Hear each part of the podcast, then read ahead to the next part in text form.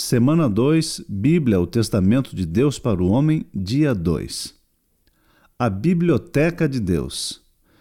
A Bíblia é uma biblioteca completa. Contém histórias de aventura, romance, ação, suspense, dentre outras. A Bíblia está organizada no Velho e Novo Testamento. Também está organizada por assuntos, categorias ou grupos, por assim dizer, das leis, históricos, poesias, profetas maiores e profetas menores.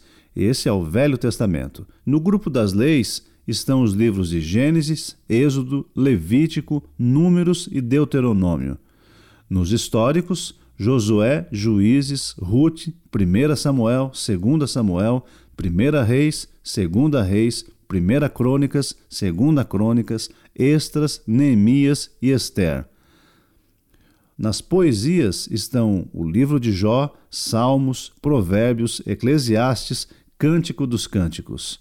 Nos profetas maiores, Isaías, Jeremias, Lamentações de Jeremias, Ezequiel e Daniel.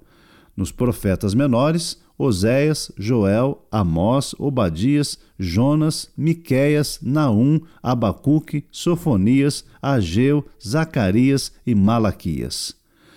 O Novo Testamento, igualmente, se organiza em biografia e evangelhos, os históricos, cartas paulinas, as cartas gerais e profecias, biografia e evangelhos, Mateus, Marcos, Lucas, João.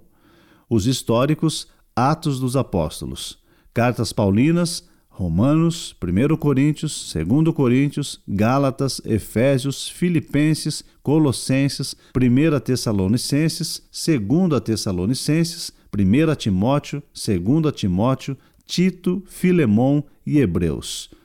As cartas gerais, Tiago, 1 Pedro, 2 Pedro, 1 João, 2 João, 3 João e Judas. E profecias, o livro de Apocalipse. Você sabia que lendo quatro capítulos da Bíblia por dia conseguirá lê-la todinha em um ano? No final desse caderno, você encontra um quadro que o ajudará em sua leitura. Por que a Bíblia existe? Para revelar Deus ao homem. A mensagem da Bíblia é a mensagem de Deus aos homens transmitida muitas vezes e de muitas maneiras, sendo encarnada em Cristo. João capítulo 1, versículos 1, 2 e 14 e Hebreus capítulo 1, versículos 1 e 2. Foi escrita para nos dar vida de qualidade, nos ligando novamente ao Criador e mostrar o caminho da salvação, apresentando o Salvador, Jesus, Deus e Senhor.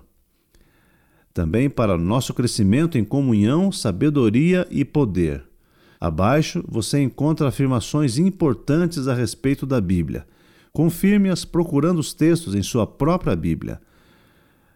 Primeiro, a Bíblia é a palavra de Deus. Deuteronômio capítulo 28, versículos 1 e 2 e 1 Tessalonicenses capítulo 2, versículo 13. É a palavra de Deus. É a revelação da vontade de Deus, ou seja, é Deus mostrando-se ao homem. Salmos capítulo 19, versículos de 1 a 6, Romanos capítulo 2, versículo 15 e Hebreus capítulo 1, versículos 1 a 4. É a revelação da vontade de Deus, ou seja, é Deus mostrando-se ao homem. A Bíblia é inspirada por Deus, ou seja, o Senhor orientou os homens e fez com que sua revelação chegasse até nós sem erros. Deus coloca na mente e no coração do profeta o seu plano eterno, a sua mensagem, aquilo que ele deseja que todos os homens saibam.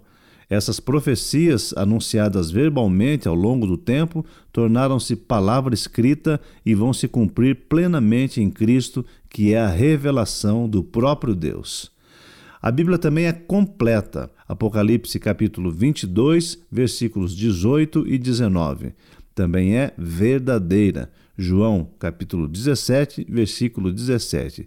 E por fim, é viva. Hebreus capítulo 4, versículo 12. A Bíblia muda a vida e o caráter do indivíduo. Hebreus 4, versículo 12.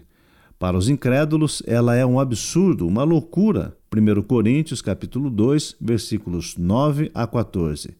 A palavra de Deus foi escrita para seus filhos, foi escrita para os que querem viver como filhos de Deus. Só eles aceitam seus ensinos.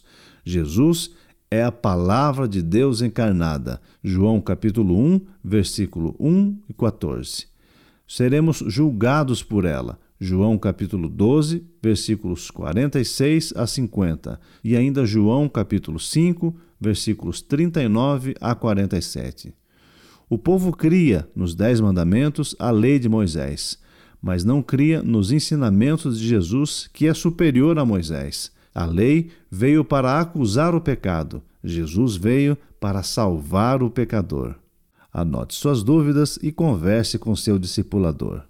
Lembrando do versículo da semana 2 em 2 Timóteo 3,16: Pois toda Escritura sagrada é inspirada por Deus e é útil para ensinar a verdade, condenar o erro, corrigir as faltas e ensinar a maneira certa de viver.